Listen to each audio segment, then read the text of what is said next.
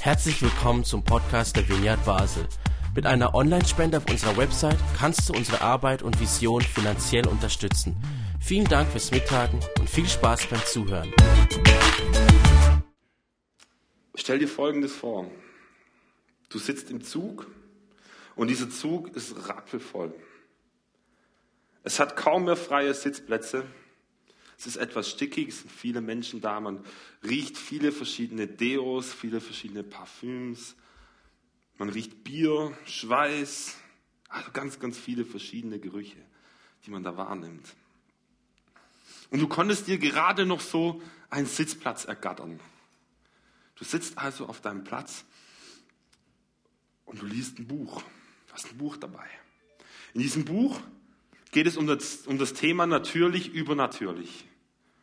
Oder wie kann ich meine Stadt verändern? Du liest von Heilungen, Zeichen und Wunder und du merkst, wie eine Freude in dir steigt. Ab und zu schaust du aus deinem Buch hoch und musstest die Leute, die um dich rum sitzen, die Leute, die gegenüber von dir sitzen, du schaust sie dir an und ich weiß nicht, ob ihr das kennt, aber ganz viele machen das ja so, wenn man in der Straßenbahn oder im Zug sitzt, man tut so, als würde man nicht hinhören, aber man hört trotzdem hin, was die anderen so reden. Vielleicht könnten sie ja über einen reden. Vielleicht könnten sie über was reden, wo man auch interessiert ist. Oder vielleicht erfährt man den neuen Tratsch oder den neuen Knatsch oder was auch immer, was gerade so abgeht. Und du bemerkst, dass die Frau, welche dir gegenüber sitzt, auf dem einen Auge schielt. Und du denkst dir, eigentlich ist doch das genau die Chance, auf die ich gewartet habe, wo ich, dieses Buch lese. Ich lese darüber, was passiert, wenn ich für Menschen bete. Ich lese darüber, was passiert, wenn Menschen geheilt werden.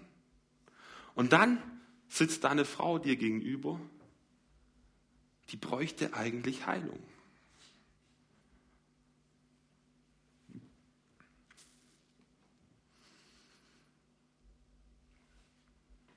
So langsam fangst du dir an, Gedanken zu machen und überlegst, was würde wohl passieren, wenn diese Frau geheilt werden würde?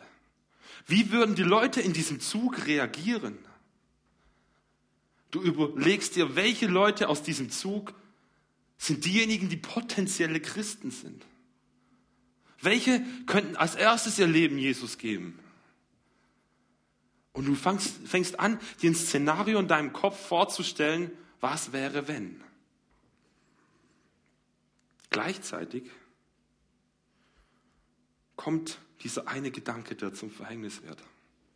Dieser Gedanke, das kannst du doch nicht machen. Geht's eigentlich noch? Was ist, wenn nichts passiert?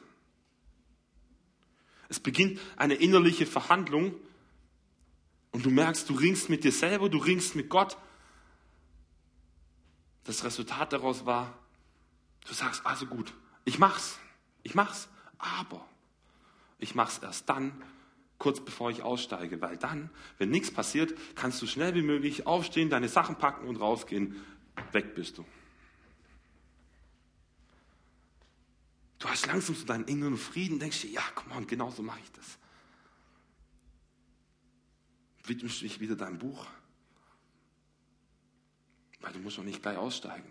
Die nächste Station kommt, diese Frau steht auf, geht raus. Und dann denkst du dir, Mann, bin ich doch ein Feigling. Das gibt's doch nicht.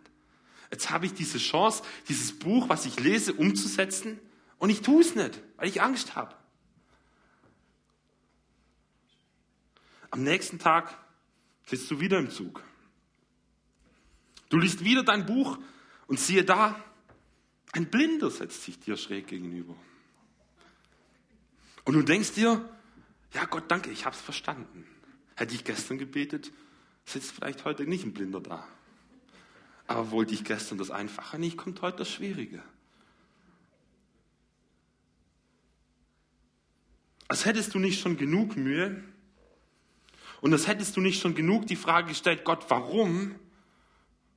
In diesem Moment stellst du sie erst recht. Gott, warum muss jetzt ausgerechnet dieser Blinde daneben dran sitzen? Wieder fängt eine innere Verhandlung an. Du ringst mit dir und du sagst, okay, heute mache ich es aber wirklich, bevor ich aussteige. Es war ein anstrengender Tag. Du lehnst dich langsam ein bisschen zurück, du machst die Augen zu, irgendwann machst du die Augen wieder auf, der Blinde ist weg. Und du denkst dir, warum habe ich das nicht geschafft? Warum habe ich nicht einfach für ihn gebetet? Ich habe in der Bibel gelesen, dass Menschen geheilt werden. Ich habe letzten Sonntag vom Pfarrer in der Kirche, vom Pastor gehört, dass Menschen geheilt werden sollen. Ich habe Filme darüber gesehen, was passiert, wenn Menschen geheilt werden. Über Zeichen und Wunder. Aber ich habe nicht für diesen eine Person gebetet.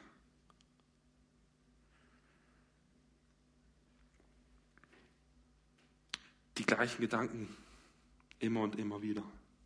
Willkommen in meinem Leben. Genauso habe ich das erlebt. Genauso ging es mir, als ich eines Wochenendes von Schwäbisch Hall nach Basel gekommen bin und am nächsten Tag von Zürich nach Basel gefahren bin im Zug.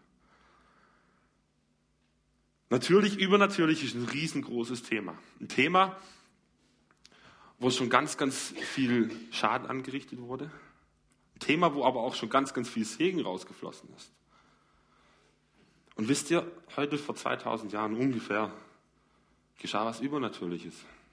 Jesus ist auferstanden von Toten. Und für mich war das so was Geniales, was ich in der letzten Zeit immer und immer mehr entdecken durfte. Mein Vater hat es vorhin gesagt. Ich war in Brasilien mit dabei bei einem Film, wo sie gedreht haben. Ähm, und wir haben richtig krasse Sachen erlebt. Wir haben Sachen gesehen, die habe ich davor noch nicht gesehen. Ich habe Leute kennengelernt, die haben mir Geschichten erzählt, wo ich nur einfach so gemacht habe und gesagt, bitte? Sicher nicht. Und ich kann mir gut Sachen vorstellen. Mir fällt es einfach, Sachen zu glauben. Einer der Werte der Vineyard Basel ist, wir handeln natürlich übernatürlich. Wir glauben an Wunder, an die Kraft des Gebets und bleiben dabei bodenständig, authentisch und natürlich. Und darauf möchte ich heute eingehen. Und ich möchte mit euch verschiedene Dinge anschauen. Wie gesagt, das ist ein Thema, da könntest du zehn Predigen drüber machen. Da gibt es tausende Bücher darüber. Und es ist schwierig, das so zu komprimieren in 30 Minuten ungefähr. Ähm, aber ich möchte mit euch zwei Punkte anschauen, warum ich glaube, dass es wichtig ist und dass es richtig ist, dass wir für Leute beten. Weil ich glaube, zum einen, wir haben einen Auftrag. Wir haben einen Auftrag und ich glaube, es ist doch ein unbeschreiblich schönes Privileg, dass wir Menschen in eine Begegnung mit Gott führen können. Dass wir Menschen ermöglichen können, Gott zu begegnen. Dass wir ihnen die Möglichkeit geben können, Gottes Liebe zu erfahren. Was für ein Privileg. Aber ich glaube, ein Schlüssel dafür ist es, dass wir selber immer und immer wieder diese Begegnungen mit Gott haben. Wie willst du was weitergeben, was du selber noch gar nicht erlebt hast? Wie willst du etwas weitergeben, wenn du selber nichts davon hast? Ich kann dir nichts zu essen geben, wenn ich nichts zu essen habe. Ich kann dir kein Geld geben, wenn ich kein Geld habe. Es gibt immer wieder Geschichten, wo Leute Gott begegnet sind und gleich darauf losgesprudelt sind und es nur so aus ihnen rausgeflossen ist, wie sie das weitergegeben haben. Paulus zum Beispiel in der Bibel. Oder ich habe auch Freunde, mit denen ich das erlebt habe. Ich habe zum Beispiel mal für jemanden gebetet, der hat Gott erlebt, der ist geheilt worden. Und kurz darauf, am nächsten Tag, hatte, hatte das schon der halben Familie erzählt, seinen ganzen Arbeitskollegen, und ruft mich im Abend an, hey, kannst du nicht nochmal für meinen Kumpel und meine Mom beten? Ich habe ihnen erzählt, was passiert ist. Und er wusste nicht, wie er für Leute beten kann. Also habe ich ihm das gezeigt und seither hat er schon ein paar Mal für Leute gebetet. Glaubt er an Gott? Weiß ich nicht. Aber er hat was erlebt, was ihn so begeistert hat, dass er es weitergeben wollte. Ein Privileg. Ein Privileg. Und wisst ihr, wenn wir Menschen durch Argumente ins Reich Gottes bringen, dann können andere Argumente die wieder rausnehmen. Ein Argument kann man widerlegen und somit zerschmettern, aber niemand kann eine Begegnung mit Gott, mit der Kraft und der Liebe Gottes widerlegen. Wenn du das für dich erlebt hast, dann kann dir das niemand nehmen, außer du selber. Aber sonst kann dir das niemand nehmen. Und im 1. Korinther 4, Vers 20 heißt es, das Reich Gottes besteht nicht im Wort, sondern in Kraft. Ja, wenn wir diese Begegnung haben, dann begegnen wir dem Reich Gottes. Dann begegnen wir Gott höchstpersönlich. Und Jesus demonstrierte dieses Reich Gottes und er sprach nicht nur darüber, sondern man kann eigentlich sagen, die, die Hauptbotschaft Jesu war nicht das Reich Gottes, sondern die Hauptbotschaft Jesu war, das Reich Gottes ist nahe gekommen. Und er hat es nicht nur gesagt, sondern er hat es demonstriert, er hat es gezeigt. Er hat für die Leute gebetet. Er hat nicht nur gesagt, ja, wenn das, wenn das Reich Gottes kommt, dann wird das und das und das geschehen. Er hat gesagt, Leute, passt mal auf. Das Reich Gottes, wenn das kommt, dann sieht das so aus und ich zeige euch jetzt, wie das passiert. Wir können über das Reich Gottes sprechen, wir können eine Theologie aufbauen und dennoch keinen Unterschied machen. Wenn wir aber auf die Straße gehen oder mit Menschen reden, die Jesus nicht kennen und ihnen sagen, hey, weißt du was, das Reich Gottes ist übrigens nahegekommen, dann fragen die, wo denn? Und dann sind wir in der Verantwortung, ihnen zu zeigen, wo es denn ist. Und da erleben wir eine Spannung, die nicht ganz immer so einfach ist. Da erleben wir, wie manchmal Sachen passieren und manchmal nicht. Wie manchmal dieses Reich Gottes sichtbar wird und manchmal nicht. Das Problem ist, wir wissen nicht wann. Wir wissen nicht, wann was passiert. Aber ich glaube, wir schulden der Welt eine Begegnung mit Gott. Ich bin überzeugt davon, dass wir die Aufgabe haben, den Menschen zu zeigen, dass Gott sie liebt. Den Menschen zu zeigen, Gott hat diese Welt nicht aufgegeben. Den Menschen zu zeigen, es ist noch nicht alles. Da kommt noch was. Und wir können uns darauf freuen. Aber genauso wie wir noch was haben, wo wir uns darauf freuen können, genauso haben wir auch noch was, was wir schon haben, was wir schon sehen.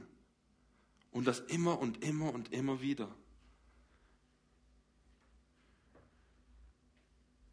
Es geht nicht nur darum, dass wir sagen können, ja, ich habe gestern meine drei Gedanken zu Jesus weitergegeben. Ich habe sie mit meinem nichtgläubigen Nachbar geteilt.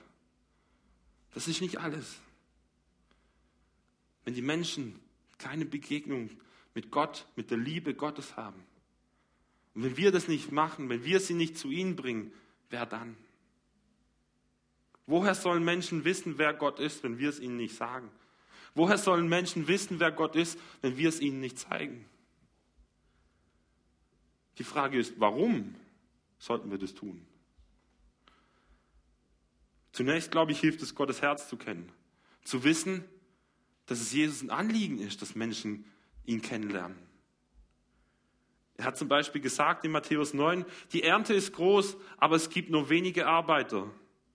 Darum bittet den Herrn, dass er noch mehr Arbeiter aussendet, um seine Ernte einzubringen. Jesus will, dass wir den Ungläubigen sozusagen begegnen. Jesus will, dass wir Menschen begegnen, die ihn noch nicht kennen und ihnen zeigen, hey, ich müsste jemand vorstellen. Und Gott ihnen bekannt machen. Er will das. Wer von euch hat schon mal gebetet, dass Menschen offen werden. Also ich habe das auf jeden Fall schon gemacht. Eigentlich etwas paradox. Ich sage nicht, dass es falsch ist. Auf jeden Fall ist es sehr gut und wichtig. Bloß Jesus sagte Folgendes. Habt ihr nicht selbst gesagt, es dauert noch vier Monate, dann beginnt die Ernte? Ich dagegen sage euch, macht eure Augen auf und seht die Felder an. Das Getreide ist schon reif für die Ernte. Johannes 4, Vers 35. Wenn Jesus also vor bereits 2000 Jahren gesagt hat, die Ernte ist reif, wie, wie, wie viel reifer ist sie heute? Worauf warten wir? wir brauchen nicht noch das Startsignal, wo es sagt, auf geht's, wir können anfangen. Nee, wir haben schon das Startsignal gekriegt. Er ist derjenige, der nach Arbeitern Ausschau hält. Und wisst ihr, jeder von uns ist ein Teil davon. Jeder von uns ist dazu berufen, das zu tun. Und vielleicht denkst du dir, ja, ich bin nicht würdig genug dafür. Oder vielleicht denkst du dir, ah Joy, wenn du das sagst, du kannst das machen. Kein Problem. Ich schaue dir auch gerne zu und ich bete auch gern für dich. Aber für mich ist das nichts. Das ist nicht mein Ding. Ich gehe nicht auf die Straße. Ich, gehe, ich bin nicht so gut darin, Leute anzusprechen, die ich nicht kenne. Ich glaube, man kann es lernen. Und ich glaube, jeder von uns kann das. Warum? Warum glaube ich das? Jesus bevollmächtigte seine Jünger durch die Kraft des Heiligen Geistes. Vielleicht denkst du ja, aber ich bin noch nicht bereit für diese Kraft. Ja, denkst du, die Jünger sind bereit gewesen. Sie haben diese Kraft gekriegt und das Erste, was sie machen wollten, war, sie wollten eine Stadt verbrennen. Ja, hier, Gott hat es ja auch so gemacht im Alten Testament. Und Jesus sagt, halt, stopp, das war nicht gemeint, das ist nicht der Plan. Die Jünger sind auch nicht bereit gewesen für diese Kraft, die sie gekriegt haben. Aber Jesus hat ihnen gezeigt, wie sie sie anwenden können. Er hat mit ihnen Learning by Doing gemacht. In Matthäus 10 heißt es, als Jesus seine zwölf Jünger herangerufen hat, gab er ihnen Vollmacht über unreine Geister, sie auszutreiben und jede Krankheit und jedes Gebrechen zu heilen. In Lukas 9 heißt es über alle Dämonen. Nicht nur über einige Dämonen, sondern alle Dämonen. Es hieß, über alle Dämonen haben sie die Vollmacht, über jede Krankheit, über jedes Gebrechen. Mit anderen Worten, er hat gesagt, hey, es gibt nichts, was sich nicht verändern kann, wenn ihr für sie betet. Weil ihr habt die Vollmacht gekriegt, über alles zu beten. Ihr habt die Vollmacht gekriegt, Umstände zu verändern. Nicht nur ein paar, nicht nur einige, sondern jeden. Ja, gleichzeitig gab es auch Situationen, wo sie es versucht haben und gescheitert sind. Und Jesus gekommen ist und gesagt hat, muss ich euch dann immer noch zeigen, wie es geht. Ja, gab es auch. Und ich glaube, das werden wir heutzutage auch immer und immer und immer wieder auch erleben. Ja, ich kenne diese Situation in meinem Leben zur Genüge, wo du da stehst und alles machst und es passiert nichts. Und denkst du, Jesus, warum? Du hast doch gesagt. Und trotzdem passiert es nicht.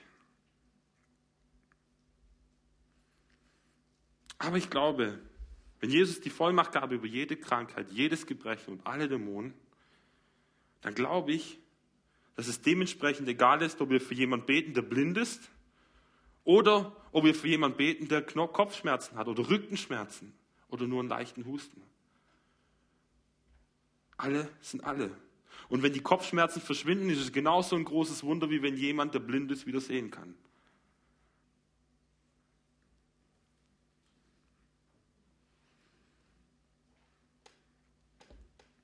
Jesus hat gesagt, wenn ihr aber hingeht, predigt und sprecht, dass der Himmel nahe ist.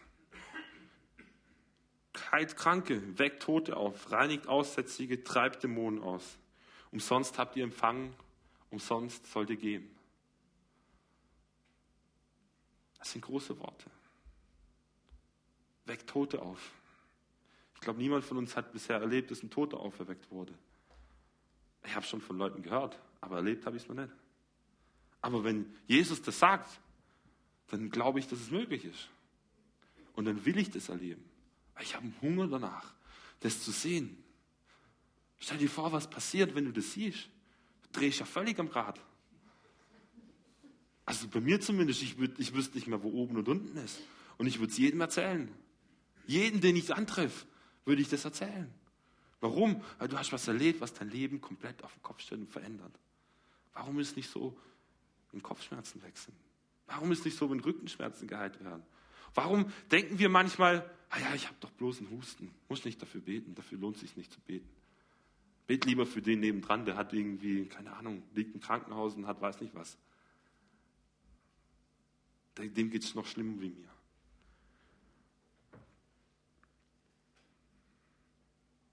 Jesus verlangt zudem auch von seinen Jüngern, dass die Neubekehrten lernen, das zu bewahren, was er, was er ihnen selbst aufgetragen hat. Das heißt, Jesus hat, hat ihnen erklärt, wie sie das leben können, wie sie mit dieser Kraft, die sie von ihm gekriegt haben, umgehen können. Und hat ihnen gleichzeitig auch gesagt, behaltet es nicht für euch, gebt es weiter. Und da passieren ganz, ganz interessante Sachen. Ich habe vorhin von meinem Freund erzählt, für den ich gebetet habe und der geheilt worden ist. Und als er mich gefragt hat, kann denn das jeder oder muss man dazu erst Theologie studieren, so wie du? Habe ich gesagt, nee, du kannst das auch. Ich habe ihm gezeigt, wie es geht und er hat für seinen Freund gebetet. Und dieser Freund, der stand vor einer Knieoperation. 99-prozentige Wahrscheinlichkeit, dass er operiert werden muss. Er betet für ihn. Am Tag danach geht dieser Freund zum Arzt. Der Doktor sagt, du brauchst keine Operation mehr. Er hat das genommen, was ich ihm gesagt habe, und hat es gemacht. Genauso wie mir jemand gesagt hat, was man machen kann, und ich es gemacht habe. Das ist das, was Jesus gesagt hat. Hey, ihr habt diesen Auftrag gekriegt. Umsonst habt ihr empfangen, umsonst sollt ihr geben. Was also ist dieser Auftrag? Der Welt zu zeigen, dass das Reich Gottes nahe ist, indem wir Kranke heilen, Tote auferwecken, Aussätzige reinigen und Dämonen austreiben und, und, und. Jesus hat gesagt, wie der Vater mich gesandt hat, so sende ich euch. Als Jesus seine Antrittsrede sozusagen zu seinem Königreich gehalten hat, hat er genau das erwähnt. Er hat auch noch andere Dinge erwähnt. Wie zum Beispiel, dass er gekommen ist, um den, um die Armen, die, den Armen die gute Botschaft zu bringen. Dass er gekommen ist, um Gefangene befreien. Ja, das gehört alles dazu. Und es ist alles ein Teil davon. Wenn Kranke geheilt werden, dann werden sie auch irgendwie befreit. Und es geht nicht nur um Heilung, das ist mir schon bewusst. Aber ich glaube, Heilung ist ein, sag ich mal, ein einfacherer Part einzusteigen, wie Tote aufzuerwecken und Dämonen auszutreiben. Zumindest für uns, die wir das nicht jeden Tag sehen. Und ich glaube, du kannst dich nicht selber disqualifizieren von etwas, wo du dich nicht selber dafür qualifiziert hast.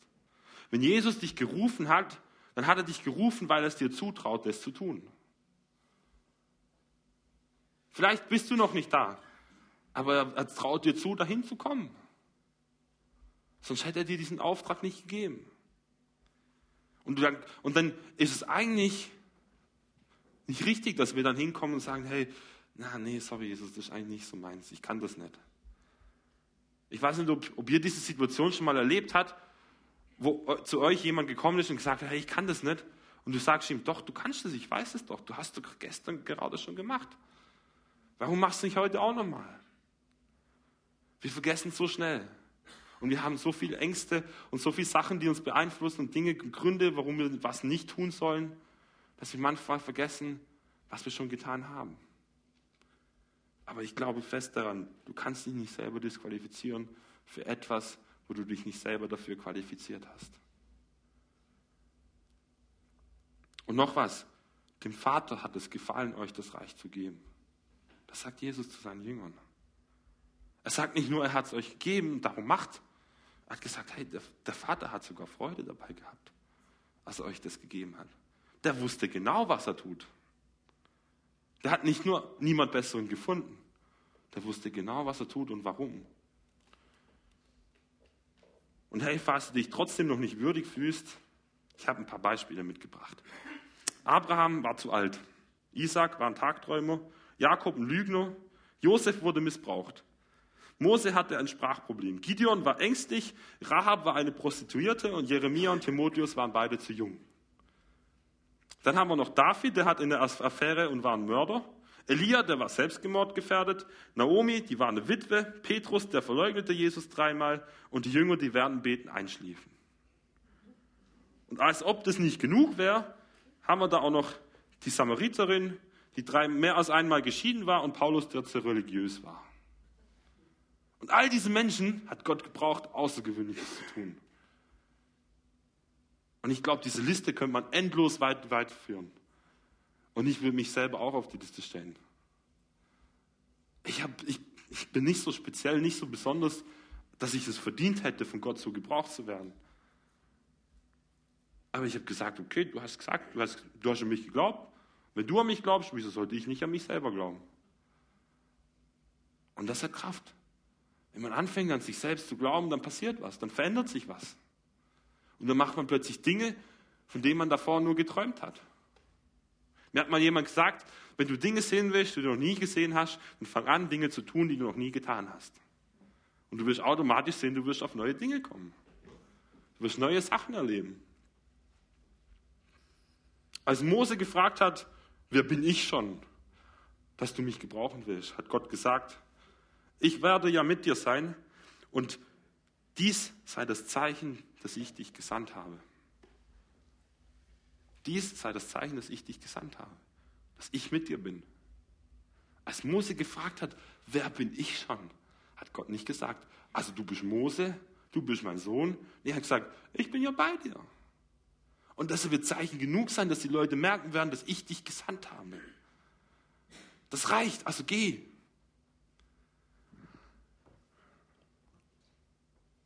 Till hat letzte Woche gesagt, Jesus überschätzte nicht. Ja, Jesus hat uns nicht überschätzt. Jesus hat bloß was freigesetzt. Er hat uns befähigt, was zu tun.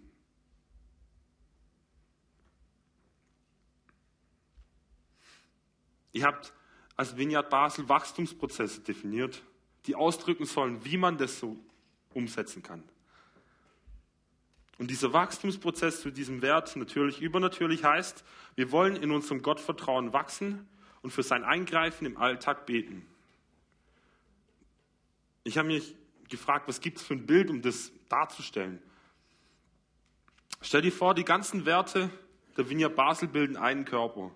Und er ist notwendig, dass und es ist notwendig, dass jeder Muskel trainiert wird. Stell dir Folgendes vor. Da ist hier ein Bodybuilder, der geht ins Fitnessstudio. Und der trainiert und trainiert und trainiert und der hat einen riesen Oberkörper. Aber der vergisst seine Beine zu trainieren. Das sieht ziemlich lächerlich aus. Wie ihr hier zum Beispiel seht. Da ist man nicht beeindruckt davon.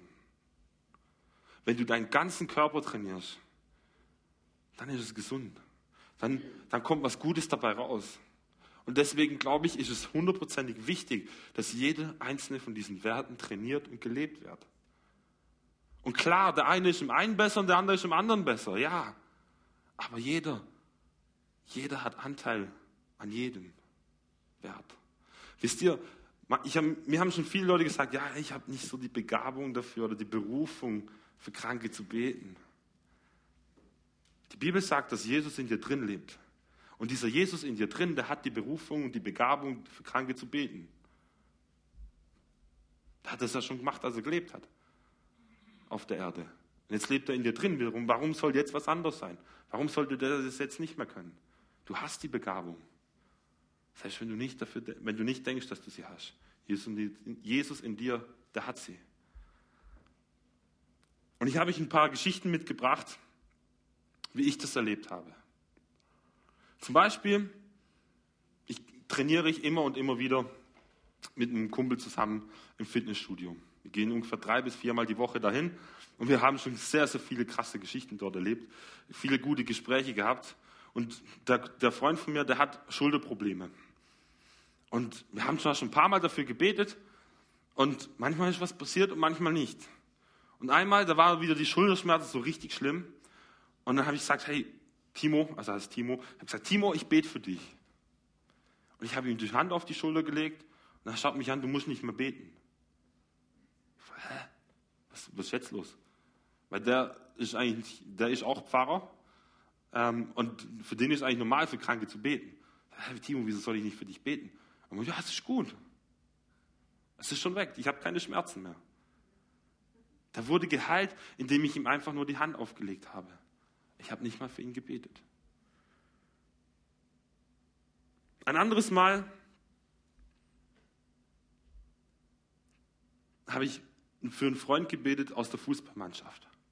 Der hat Adduktorenschmerzen gehabt in der Hälfte, in der Halbzeit. Und ich habe für ihn gebetet und der, schaut, und der weiß, dass ich, dass ich in der Kirche arbeite, der weiß, ähm, dass ich an Gott glauben so und, und das ist für den schon irgendwie bewusst und der ist dem schon klar, aber der hat bisher noch nicht so wirklich einen Kontakt dazu gehabt. Der hat mir mal gesagt, hey Jay, wenn du dann mal Bischof bist von Deutschland, dann komme ich jeden Freitag in deine Kirche zum Beten. Hat mir die Hand drauf gegeben. Also so ungefähr ist seine, seine Beziehung zu Gott. Und ich habe dann für ihn gebetet, habe hab geschwind gesagt, hey Schmerz, du musst gehen in Jesu Namen. Und der schaut mich an und sagt, boah, wer bist denn du? Was machst du? Ich frage, wieso? ja, weg, ich spüre nichts mehr. Der wurde geheilt. Der hat erlebt, wie Gott ihm begegnet ist. Letztens habe ich meinen Geburtstag gefeiert. Und an meinem Geburtstag kam jemand mit seiner Familie zu uns zu Besuch und der hat seine Schuhe ausgezogen und so und ist da reingelaufen. Und äh, wir haben eine gute Zeit gehabt und als er wieder gegangen ist, hat er seine Schuhe angezogen und so, boah, Joel, Moment mal, meine Schmerzen sind weg. Der ist mit Schmerzen zu uns nach Hause gekommen und ist ohne Schmerzen gegangen. Er hat gesagt, ich, ich realisiere erst gerade jetzt, beim ersten Schritt in deine Wohnung rein waren meine Schmerzen weg. Ich wusste nicht mal, dass der Schmerzen hat. Ich habe auch nicht gebetet für ihn. Aber seine Schmerzen sind weg gewesen danach. Wir waren in Brasilien. Wir haben für Leute gebetet. Ich, kein, ich kann kein Portugiesisch. Ich kann nur Englisch. Und ich war mit jemandem unterwegs, der konnte kein Englisch, sondern nur Portugiesisch wir hatten also ein kleines Problem, uns zu verständigen und deswegen haben wir über Google Translate halt miteinander gesprochen. So, da gibt es so eine coole Funktion, wo du, wo du raussprechen kannst und Google übersetzt dir das und dann spricht es in der anderen Sprache das wieder raus oder gibt es wieder raus. Und wir haben uns so unterhalten und dann kamen so ein paar Leute und wir haben gedacht, hey, lass mal, lass mal für die beten. Und dann ging der zu denen hin, hat denen irgendwas erzählt, ich habe keine Ahnung was. Und dann kam er und hat gesagt, ey, ey, wir müssen beten. So, ja gut, okay ähm, und haben dann mit Google Translator mit ihnen gebetet. Und sie wurden geheilt. Die Schmerzen, die sie hatten im Gesicht, in den Wangen, die waren weg. Frag mich nicht wie, aber Google Translator hat es geholfen, dass diese Menschen gebetet, geheilt wurden.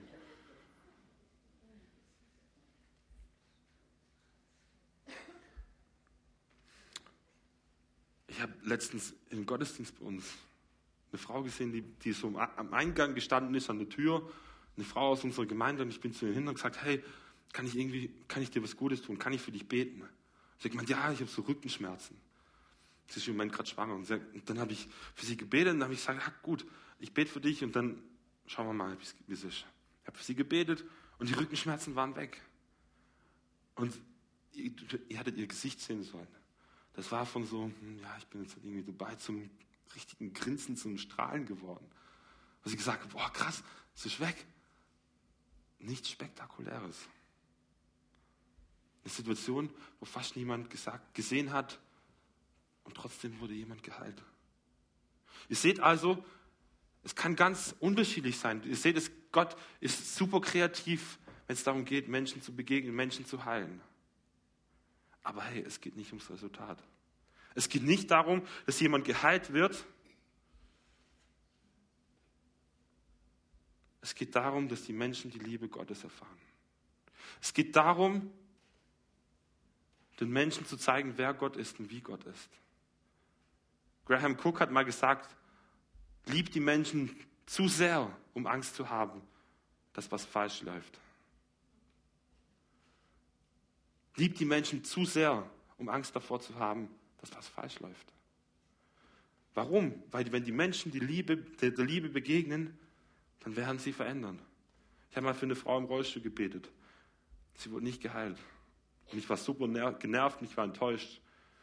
Und ich war wütend auf Gott. Und sie hat mir gesagt, danke, dass du für mich gebetet hast. Danke, dass du mir die Hoffnung gegeben hast, dass du an mich geglaubt hast, dass du mir die Möglichkeit gegeben hast, vorzustellen, dass ich eines Tages wieder aus diesem Rollstuhl aufstehen werde.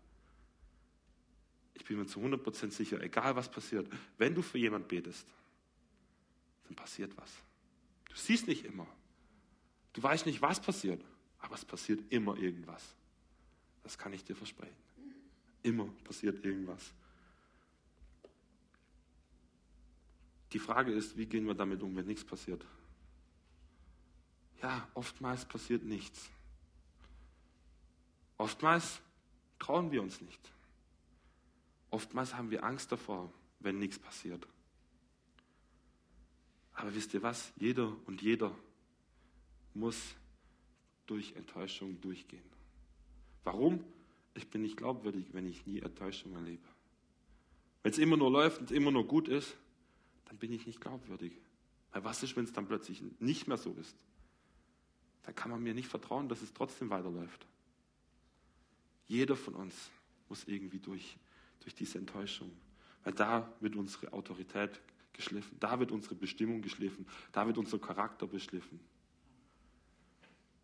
Und ich will nicht sagen, dass immer wieder nichts passiert und dass Menschen mit, mit Krankheit leben müssen, um ihren Charakter zu schleifen.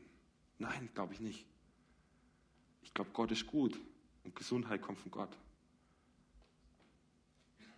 Und ich glaube, dass Gott jeden einzelnen Menschen heilen will. Das glaube ich. Die Realität ist, dass wir es immer und immer wieder nicht erleben. Aber ich glaube, deswegen sollten wir uns nicht, aufhören, äh, nicht aufhalten lassen, für Menschen zu beten. Weil ich glaube, ich glaube, wenn Menschen der Liebe Gottes begegnen, wenn Menschen geliebt werden, dann ist es so viel mehr wert, als dass jeder geheilt wird, dass jeder gesund ist. Bill Johnson hat mal gesagt, du kannst den Menschen nicht garantieren, dass ein Wunder kommt, aber du kannst den Menschen garantieren, dass sie geliebt werden. Ich sage es nochmal, du kannst nicht den Menschen garantieren, dass sie ein Wunder erleben werden. Aber du kannst den Menschen garantieren, dass sie geliebt werden. Und wenn wir diesen Shift machen von ich will, dass was passiert zu ich will, dass der Mensch geliebt ist, dann spielt es keine Rolle mehr, ob jemand geheilt wird oder nicht. Dann spielt es keine Rolle mehr, ob jemand gesund wird oder nicht. Dann geht es nicht darum. Und wisst ihr, ich glaube, also zumindest habe ich das so erlebt, die Leute, die so viele Sachen erleben im Thema Heilung, sind nicht diejenigen, die besonders begabt sind oder besonders berufen sind. Vielleicht auch, aber nicht nur. Das sind die Menschen, die für jemanden beten und nichts passiert. Sie gehen weiter und beten für den Nächsten. Nicht, weil, sie, weil derjenige egal ist, bei dem nichts passiert ist, sondern weil sie sagen, ich mache es nicht nur, weil ich Heilung sehen will. Ich mache es, weil Jesus gesagt hat, ich soll es machen. Ich mache es, weil es mein Auftrag ist, den Menschen zu zeigen, dass sie von Gott geliebt sind. Und ich möchte ganz zum Schluss, ich weiß, ich habe schon ganz, ganz viel gesagt. Und ich möchte ganz zum Schluss möchte ich euch eine praktische Anleitung dazu geben, wie kann man das denn ganz konkret machen, weil ich weiß, es ist super schwierig und ich weiß, es ist herausfordernd für Menschen zu beten. Ich weiß, es ist herausfordernd, über seinen eigenen Schatten zu springen. Aber ich kann euch sagen, es lohnt sich. Und es ist hilfreich, wenn man weiß, wie kann man das dann machen. Es gibt so ein Fünf-Schritte-Modell. Und dieses besagt der erste Schritt, der Einstieg, da geht es darum, wie kann ich den Menschen begegnen? Man kann die Menschen fragen, hey, kann ich dir was Gutes tun? Man kann sie ansprechen auf, aufgrund von besonderen sichtbaren Bedürfnissen, zum Beispiel wenn jemand mit Krücken geht, dann ist es fast schon sicher, dass er irgendwas hat. Also man kann davon ausgehen, dass er irgendwas hat. Oder es kann sein, dass man einen Eindruck kriegt, ein Wort der Erkenntnis von Gott, dass was passieren soll. Der zweite Schritt ist die Frage, zu fragen, wo ist das Bedürfnis? Was tut weh und wo? Wie stark ist, das, ist der Schmerz auf einer Skala von 1 bis 10? Das hilft, um den Schmerz ungefähr einzu, einzuordnen. Wie stark ist er jetzt und wie stark ist er nach dem Gebet? Zu fragen, wie lange hast du diesen Schmerz schon oder kann ich jetzt dafür beten? Und dann für die Leute zu beten, das ist der dritte Schritt. Und da geht es um die Vorgehensweise. Ich glaube, am einfachsten ist es so, zuerst die Gegenwart des Heiligen Geistes einzuladen und dann zu dem Schmerz zu, oder zu dem Zustand zu sprechen und zu sagen, du musst gehen. Wir brauchen nicht tausend Wörter zu beten. Wir brauchen nicht ein fünf Minuten Gebet zu sprechen, damit jemand geheilt wird. Es reicht mit einem Satz. Denkt daran, Jesus hat kurze befehlende Gebete gesprochen. Er hat nur gesagt, was passieren soll. Wenn Kinder beten, dann, ist, dann sieht man ganz oft, die sagen einfach, was, was ist und das soll gehen, das soll anders werden. Genauso ist es, ganz einfach. Dann geht es uns abwägen, zu, zu schauen, was geschieht und wie geht es weiter. Was sind die Symptome?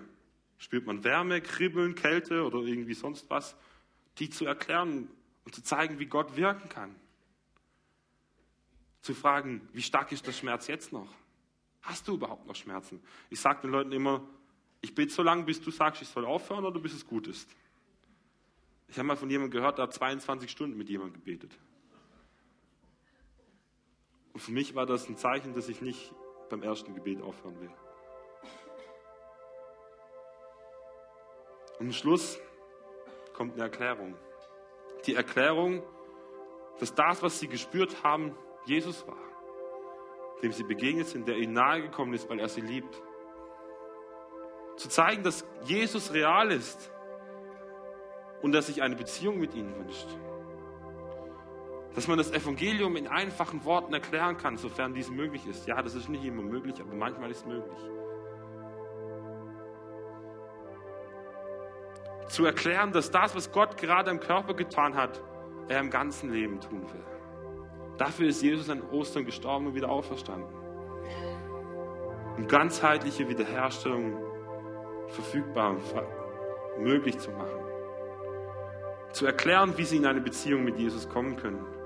Und schlussendlich sie in die Gemeinde mit einzuladen. Zu sagen, hey, ich möchte zeigen, wie das geht. Lass uns zusammen einen Weg gehen, wie wir Gott, wie wir Jesus begegnen können.